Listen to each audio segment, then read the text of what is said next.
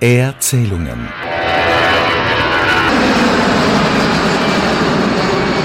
Der Luftfahrt-Podcast von Kurt Hoffmann und Michael Tschocklich.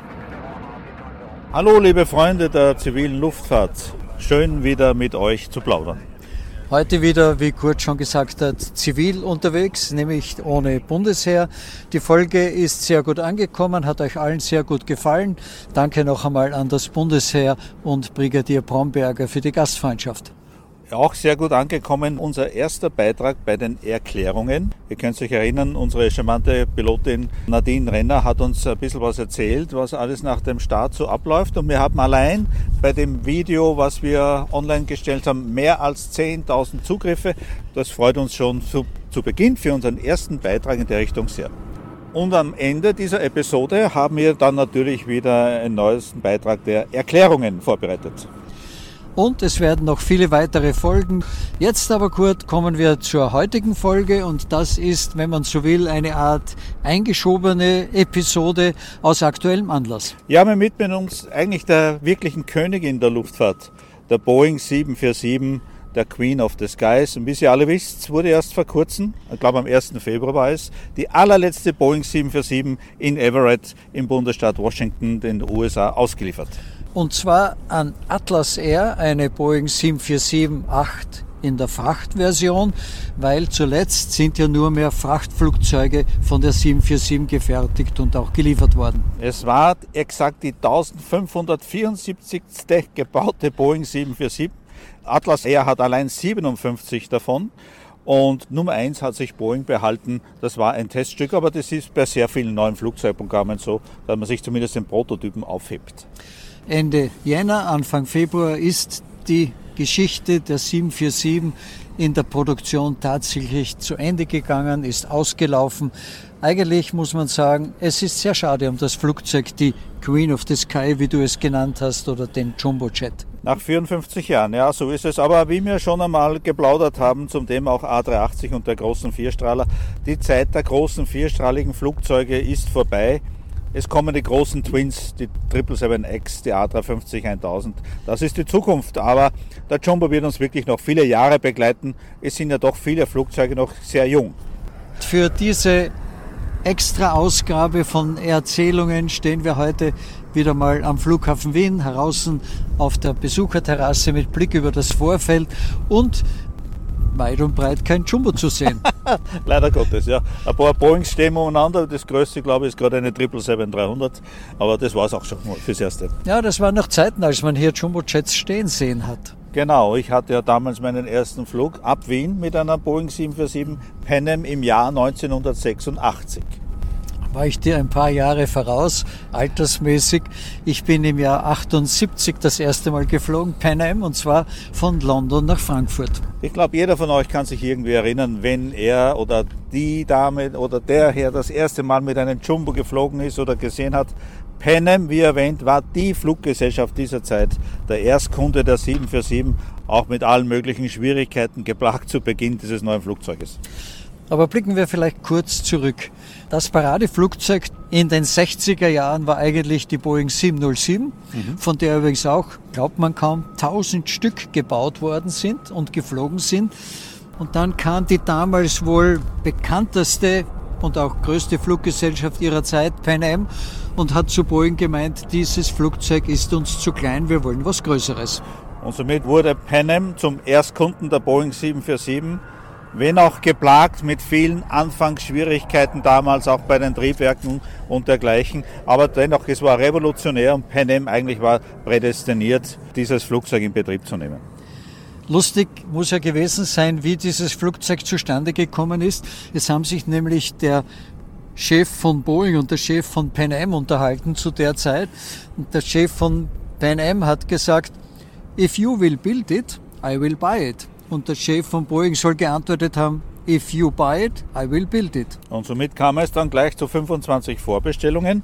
Damals noch zum Stückpreis von 20 Millionen US-Dollar. Hört sich eigentlich fast an wie ein Schnäppchen aus heutiger Sicht. Wirklich geglaubt hat an dieses neue Flugzeug bei Boeing übrigens nicht jeder. Viele waren sehr skeptisch, was das denn werden soll, weil man muss ja auch wissen, dass damals ein anderes Konzept in den Köpfen von Boeing herumgegeistert ist, nämlich das eines Überschaltjets für die Langstreckenflüge. Genau, dann folgte aber bald eines, wo man zwei 707 übereinander bauen wollte. Man kam aber drauf, das funktioniert nicht wirklich so. Und dann gab es ein paar wilde Designstudien. Nichtsdestotrotz hat Joe Sutter, der Vater des 747-Programms, dann die richtige Form entdeckt des 747 Jumbos, wie wir ihn heute alle gut kennen nämlich mit diesem Buckel, also dem Oberdeck im vorderen Teil des Flugzeugs. Übrigens, zustande gekommen ist das Flugzeug am Ende nur, weil Pan Am Boeing viel Druck gemacht hat und gedroht hat, beim Konkurrenten Douglas zu bestellen, den es damals ja noch gegeben hat. Den hat es noch gegeben, aber ich glaube, die haben sich schon mehr mit der DC-10 beschäftigt zu dieser Zeit. Es geht ja nicht nur um das Flugzeug selber. Eine Herausforderung waren ja auch die Triebwerke, weil ohne Triebwerke kannst du natürlich nicht fliegen. Insgesamt sind in diesem Flugzeug sehr viele Neuerungen drinnen. Nicht nur das Triebwerk ist neu, es musste auch ein ganz eigenes Fahrwerk konstruiert werden mit besonders vielen Rädern, dass dieses schwere Flugzeug auch starten und landen kann. Und es hat auch sehr viele Neuigkeiten im Bereich zum Beispiel Navigation gegeben. Aber auch die Flughäfen mussten sich ja anpassen. Das ist genauso ungefähr so, wie wir es in der jüngeren Vergangenheit gesehen haben zum Thema A380. Auch dort mussten Flughäfen sich anpassen mit verbesserten Rollwegen, größeren Abstellpositionen und so war es dann auch damals bei der 747. Und, und die kam großteils ja nur auf den Rennstrecken wie London, New York und so zuerst zum Einsatz und auf einmal mit so viel Passagieren, die hier ein- und ausgestiegen sind. Das war man ja auch in der Form nicht gewohnt. Ein Nachsatz noch zur Technik. Es gab bei den ersten Modellen noch einen Flugingenieur an Bord. Genau, Flugingenieur. Der wurde dann ja bei der Boeing 747-400 und ich glaube auch bei der 300 war der dann nicht mehr an Bord. Aber mal schauen, vielleicht gibt es ja bald auch mal Flugzeuge mit nur einem Piloten. Die Entwicklung der Luftfahrt ist sehr dynamisch. Ja, genau, auch wenn auch hier noch alle skeptisch sind. Den ersten Flug jedenfalls hat es von Pan Am gegeben, wie du schon gesagt hast, auf der Rennstrecke New York-London am 21. Jänner 1970. Mit Verspätung, weil es ja bei den Triebwerken, glaube ich, ähm, da hat Startprobleme gegeben und der Erstflug startete mit einigen Stunden Verspätungen. Aber nichtsdestotrotz, es war ein historisches Erlebnis. Faktum ist, dieses Flugzeug hat alle beeindruckt und es ist eigentlich sehr rasch zu einer Art Prestigesache geworden, dieses Flugzeug auch in seiner Flotte zu haben. Das Flugzeug hat nicht nur dazu geführt, dass das Fliegen auch für viele Leute auch erschwinglicher wurde, weil durch mehr Passagiere an Bord konntest du dann plötzlich auch günstigere Flugtarife anbieten und eigentlich hat der Jumbo die Massen zum Fliegen bewogen. In der Richtung war er schon ein wichtiger Wegbereiter. Und noch ganz kurz zum Prestige. Es gab viele Fluglinien, die besaßen nur einen einzigen Jumbo, weil man sich dachte, wir müssen so ein Ding haben. Viele kamen dann drauf, das bringt uns eigentlich finanziell um. Sogar die großen Airlines wie American Airlines damals und Delta, die innerhalb der USA mit 747 geflogen sind, haben gemerkt, das Ding ist zu groß. Es zählen mehr Frequenzen mit kleineren Flugzeugen, aber wie auch immer, der Jumbo ist legendär. Also schon damals hat man den Trend erkannt, der auch heute wieder eigentlich vorherrschend ist. Lass uns noch kurz erwähnen, dass ja interessant ist, dass nicht nur Boeing dieses große Flugzeug gebaut hat, sondern es hat ja auch andere Neuentwicklungen gegeben gleichzeitig für Großraumflugzeuge. Nämlich zum Beispiel, du hast es erwähnt kurz, die McDonnell Douglas DC-10. Oder auch die Lockheed 1011 TriStar und der europäische Airbus A300 der ja eigentlich, muss man sagen, damals seine echte Geburtsstunde hatte mit diesem Flugzeug. Ja, mit nur zwei Triebwerken, ein Großraumflugzeug für Kurz- und Mittelstrecken. Das war schon äh, auch außergewöhnlich, muss man sagen. Obwohl die Dreistrahler wie DC-10 und TriStar durchaus auch erfolgreich sich am Markt behauptet hatten über die Jahre. Aber Airbus ist im Grunde als einziger verbliebener Konkurrent wirklich übergeblieben. So ist es. Wir sehen es ja heute, wie es mit den A350 und dergleichen läuft. Obwohl natürlich auch Boeing heute mit 787 und 777X in Zukunft ja auch interessante Flugzeuge anbietet. Wir haben für euch ein bisschen herausgeschrieben, so ein paar Zahlen, Daten, Fakten zu dem Flugzeug, dass man sich vielleicht etwas vorstellen kann. Das erste Flugzeug war ja die 747-100. Die war 70 Meter lang, hatte eine Spannweite von 60 Metern und eine Höhe von 19 Metern. Die Flügelfläche war 511 Quadratmeter. Der Tank fasste 183.000 Liter Und zu Beginn war das Flugzeug konzipiert für 366 Passagiere und eine Reichweite von knapp 10.000 Kilometern. Naja, und dann kam nach der 747-100 die bewährte 747-200 mit mehr Reichweite, bessere Aerodynamik bei den Tragflächen schon und verbesserter Treibstoffverbrauch. Dann zur 747-300, der erste mit dem gestreckten Oberdeck, zur bekannten 747-400, von der heute auch noch einige im Einsatz sind. Und natürlich jetzt die Boeing 747-8. Einer der prominentesten Kunden ist ja die Lufthansa, ich glaube mit 18 oder 19 Stück. Wir werden hier bei der Lufthansa noch viele, viele Jahre diesen Jumbo in der Flotte sehen. Insgesamt sind ja, du hast es ja erwähnt, 1574 Stück gebaut worden und die beliebteste Ausgabe war eigentlich die 400er, von der fast 700 Stück produziert worden sind während zum Beispiel die Letztausgabe, die 747-8, davon sind nur mehr 155 mhm. Stück gebaut worden und davon nur 48 für Passagierflugzeuge. Da hat sich schon der Trend abgezeichnet, dass äh, viele Airlines doch dann schon mehr Richtung zweistrahlige Flugzeuge auf ihren Langstrecken gewechselt sind. Vielleicht nur kurz zur 747-8. Die war 76 Meter lang, also 6 Meter länger als die 100er und die Reichweite mit 14.800 Kilometer um einiges mehr, um 5.000 Kilometer mehr als der Ur-Jumbo. Was wir vielleicht noch erwähnen könnten, wären so ein paar kleine Schmankerl, nämlich die 747 ist ja auch bekannt als die Air Force One also das Präsidentenflugzeug der USA. Davon gibt es zwei Stück und im nächsten Jahr werden die alten 747-400 auch auf die 747-8 umgestellt. Wenn du so möchtest, sind das dann eigentlich die wirklich letzten Auslieferungen dieses Flugzeugs. So ist es. Und das waren, glaube ich, ursprünglich für die neue Air Force One, waren das Flugzeuge, die mal von der Transa Aero bestellt wurden vor langer Zeit. Ja, und dann könnte man noch sagen, es gibt auch so etwas Ähnliches bei Boeing wie die Beluga von Airbus, mhm. nämlich die 747-400 LCF, wie das so schön heißt, also einfach ein Transportflugzeug, womit Sie zum Beispiel Tragflächen von einem Werk ins andere führen können. Und viele Jumbos dienen ja auch heute noch als VIP-Flugzeug im arabischen Raum. Viele Jumbos werden jetzt aber ersetzt, wie zum Beispiel beim japanischen Königshaus. Die japanische Regierung hat die 747 ersetzt durch Boeing 777s. Auch hier sieht man einen Trend von dem prestigeträchtigen Jumbo auf den Zweistrahler, auch für die großen VIPs. Und noch ein kleines Schmankerl ist, ihr könnt euch sicher erinnern, das Space Shuttle ist nach seiner Landung oft auf dem Rücken einer 747 wieder zurückgeflogen worden ins Werk. Ein Shuttle, genau, das Space Shuttle. Ein Shuttle für ein Shuttle, genau. Ein Shuttle Eigentlich Shuttle. schon lustig. Gut, wer fliegt denn heute überhaupt noch die 747? Also wenn wir jetzt reden von der 8er, der neuesten Version, ist natürlich eigentlich, glaube ich, Lufthansa der größte Betreiber. Dann kommt schon die Korean Air. Das sind einmal so die, was mir jetzt einmal ad hoc gleich einfallen, die mit 747-8 unterwegs sind. Lufthansa hat noch einige 400er, buchhalterisch abgeschrieben, strategisch wertvoll. Wenn man sie braucht, fliegt man sie. Wenn man sie nicht braucht, lässt man sie einfach stehen. Die werden wir noch ein paar Jahre sehen, denke ich. Aber das sind einmal sagen wir, die jetzigen großen Passagierbetreiber neben den Frachtern. Um nicht zu sagen, wahrscheinlich die einzigen noch, die im Passagiersektor 747 fliegen. Und der Rest ist Fracht. Atlas, UBS, Kalita Air, ASL Airlines Belgium, China Airlines, Cargolux, Singapore Airlines Cargo. Also jede Menge Cargo-Betreiber, die noch den Jumbo fliegen. Und bei vielen Fluglinien haben die Jumbos in den Passagierbereichen ausgedient und fliegen jetzt dort Cargo, wie zum Beispiel Singapore Airlines, Cathay Pacific, Qatar Cargo mhm. und so weiter. 300 Millionen Dollar hat so ein 747-8 Flugzeug gekostet. Jetzt ist es quasi Geschichte. Kurt, wie sind denn deine Erlebnisse eigentlich von Flügen mit der 747? Weil wir hier in Wien sind, mein erster Boeing 747-Flug war ja auch auf Wien, Pan Am von Wien nach Neu-Delhi, bummvoll, das weiß ich noch, auch ein spezielles Erlebnis. Ich bin im Jahr 78 das erste Mal geflogen, Pan Am, und zwar von London nach Frankfurt und von Paris nach New York. Es war ein Charterflug von Air France, so etwas gibt es ja in der Form kaum mehr.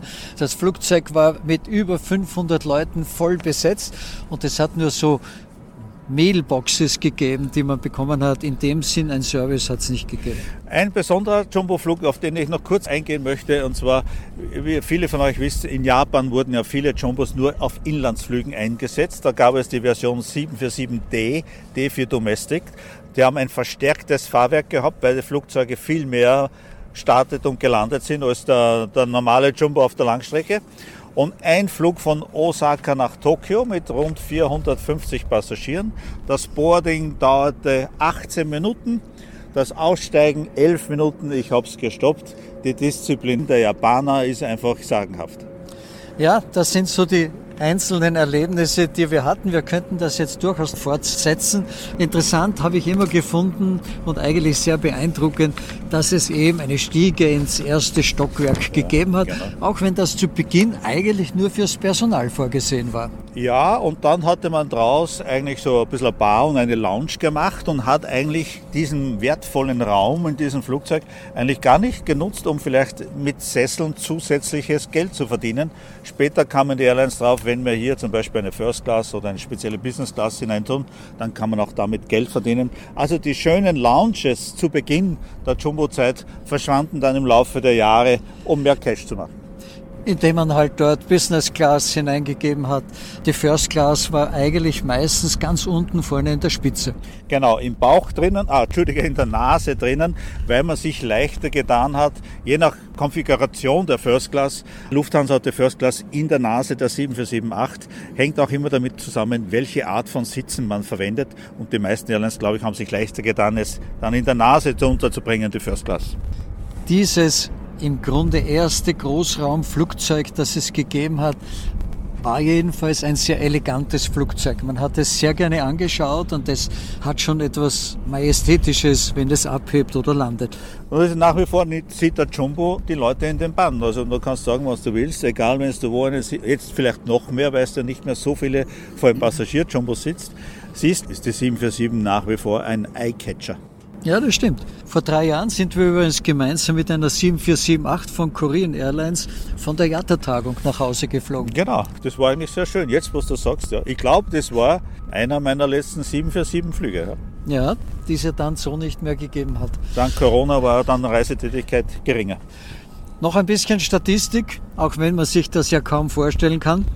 118 Millionen Flugstunden haben die 747 in Summe absolviert. Und das Ganze mit 23 Millionen Flight Cycles. Also schon beachtlich. Aber es gab auch dunkle Stunden für die 747. Es sind nämlich ein paar tatsächlich abgestürzt und auch in die Luft gesprengt worden. So zum Beispiel eigentlich die bis jetzt schlimmste Stunde der zivilen Luftfahrt auf Teneriffa im Jahr 1978, Kurt. Ja, das war Pan Am 747 und eine KLM 747 sind im Nebel zusammengestoßen.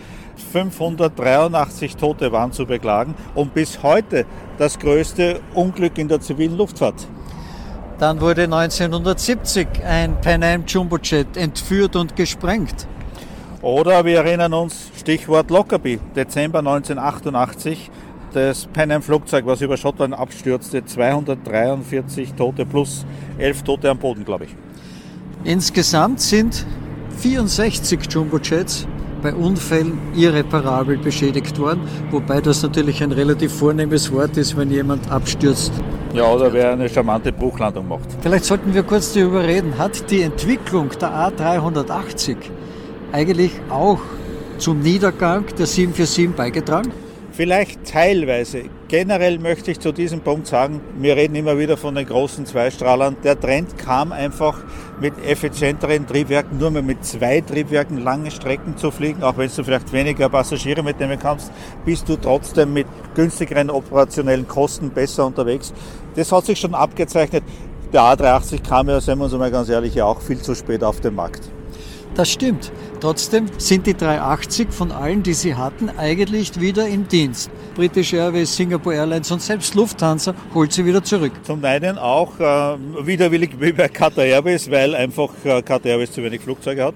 Lufthansa hat ja auch immer wieder gesagt, der 380 kommt nicht mehr. Aber was wir jetzt erleben, das Comeback der A380 bei der Lufthansa, weil sie einfach die Kapazität brauchen viele Flugzeuge fehlen. Zudem kommt die Auslieferung der Boeing 777X, die auch die Lufthansa bestellt hat, auch das verzögert sich um einige Jahre und somit kommt eigentlich der A380 wieder zu neuen Ehren und natürlich auch so mancher Jumbo, denke ich einmal.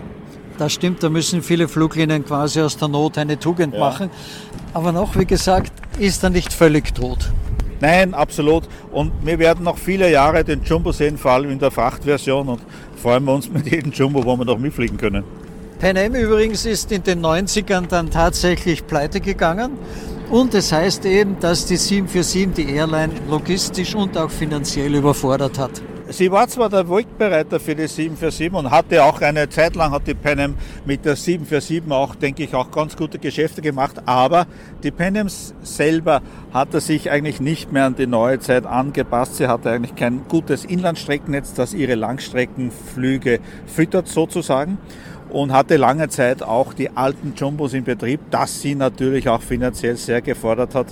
Also Pan Am war leider, so schön der Name ist und ein, ein Musterbeispiel für die zivile Luftfahrt ist, sie war, wie du richtig sagst, einfach dann total finanziell überfordert. Und interessant ist eigentlich, wie die Probleme sich ändern. Ne? Heute haben die Fluglinien auch das Problem, wie können sie ihre großen Flugzeuge füllen? Wie bringen sie das mit den Zubringerflügen auf die Reihe? Genau, weil viele Zubringerflüge ja an und für sich ja auch nicht kostendeckend sind, aber über das ganze Streckennetz gerechnet, macht es dann wohl Sinn. Aber das ist vielleicht einmal eine Geschichte, mit der wir uns einmal separat beschäftigen können. Ja, wie so viele andere.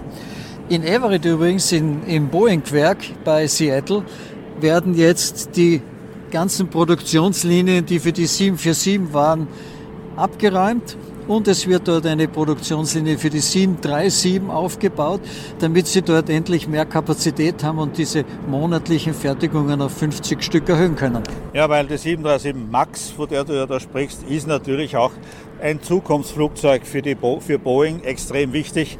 Boeing hofft, die Max natürlich jetzt künftig auch noch mehr in China verkaufen zu können, weil sie brauchen unbedingt mehr Erfolge, auch bei der 787. Und natürlich der Nachfolger des Jumbos, irgendwie halt die 777X, soll doch dann irgendwann bitte mal Flügge werden. Ja, schauen wir mal, ob sich das weiter verzögert oder ob das jetzige Datum tatsächlich eingehalten werden kann. Die Frage ist jetzt, wie geht es eigentlich mit den Großraumflugzeugen wirklich weiter? Wo geht die Reise eigentlich wirklich hin? Atlas Air Chef und Atlas Air, haben wir ja am Beginn erzählt, hat quasi die letzte 747 mhm. geliefert bekommen. Der Atlas Air-Chef John Dietrich glaubt, dass diese großen Flugzeuge, die großen Jumbos, durchaus bis 2060 fliegen können. Cargolux, ebenfalls einer der größten Boeing 747 Frachter, Betreiber weltweit mit einer schönen großen Flotte auf 747-8F-Frachtern und 747-400 nach wie vor der hat sich schon 777X äh, als Nachfolgermodell gesichert, also auch der Zweistrahler logischerweise. Dennoch, wir werden die vierstrahligen Jumbos vor allem in der Frachtversion sicher noch lange sehen. Und wenn der gute Atlas-Herr-Chef meint, bis 2060, kann man sich das durchaus vorstellen. Aber der Trend zum zweistrahligen Großraumflugzeug, der ist wahrscheinlich ungebrochen und der so wird auch nicht mehr aufzuhalten sein. Die Frage, die sich stellt, ist, würden wir in 20 Jahren hier stehen und dann wieder erzählen, dass die Branche wieder anderer Meinung ist? Das kann sein, aber äh, bis dahin abwarten und äh, Tee trinken. In diesem Sinne würde ich vorschlagen, Kurt, wir kommen jetzt zu unserer Rubrik Erklärungen. Wunderbar. Also ich freue mich schon auf unseren nächsten Gast. Flugbegleiter Pörser, um genau zu sein, bei den Austrian Airlines, Robert Hoffmann. Hoffmann, ein sehr sympathischer Name, der uns dann hier wieder diverse Sachen erklären wird. Genau, er wird die nächste Frage beantworten. Was bedeutet Arm Slides, dieses Kommando des Kapitäns? Wir hoffen, es macht euch wieder viel Spaß. Alle sind da, machen wir zu.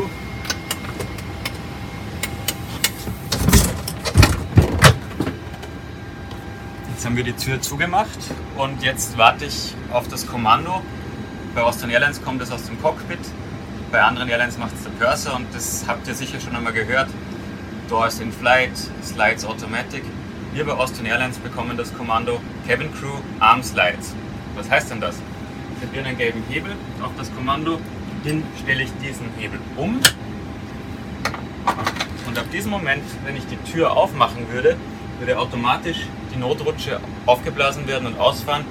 Und das stellt sicher, dass das Flugzeug innerhalb von 90 Sekunden evakuiert werden kann, auch wenn es voll besetzt ist. Und wenn wir gelandet sind und die Parkposition erreicht haben, hört ihr wieder ein Kommando, das heißt dann Cabin Crew Disarm Slide und dann stellen wir diesen gelben Hebel wieder um und wenn ich jetzt die Tür öffne, passiert gar nichts und wir können ganz normal aussteigen. Ja, das war jetzt Robert Hoffmann. Wir hoffen, ihr habt es verstanden und es macht euch auch Spaß, weitere Folgen darüber zu hören. Und bitte unsere Videos auch zu liken. Wir freuen uns wirklich über die sehr vielen Klicks und Zugriffe, die wir haben und haben gemerkt, dass großes Interesse, wie bei unserem letzten Beitrag, besteht. Also wer Robert Hoffmann nicht nur hören, sondern auch sehen will, muss uns auch auf Instagram, TikTok, Facebook, LinkedIn und auch auf Twitter folgen. In diesem Sinne danken wir fürs Zuhören. Es war uns wieder ein Vergnügen für euch, diese Folge quasi eingeschoben zu haben, damit ihr auch ein bisschen am Laufenden seid, was das Ende des Großraumflugzeugs 747 Jumbojet oder mhm. Queen of the Sky, wie du sagst, genau. bedeutet. Und bis zum nächsten Mal. Danke fürs Zuhören. Ein Beitrag, über den wir gerne geplaudert haben, über die Queen, die 747. Und macht es gut. Happy Landings. Bis zum nächsten Mal. Alles Gute. Bis bald. Das war Erzählungen. Wenn es euch gefallen hat, dann bewertet uns bitte mit 5 Sternen. So wird Erzählungen leichter gefunden. Wenn ihr Fragen habt, Anregungen, Themenvorschläge oder auch Kritik, dann freuen wir uns über ein Mail an erzählungen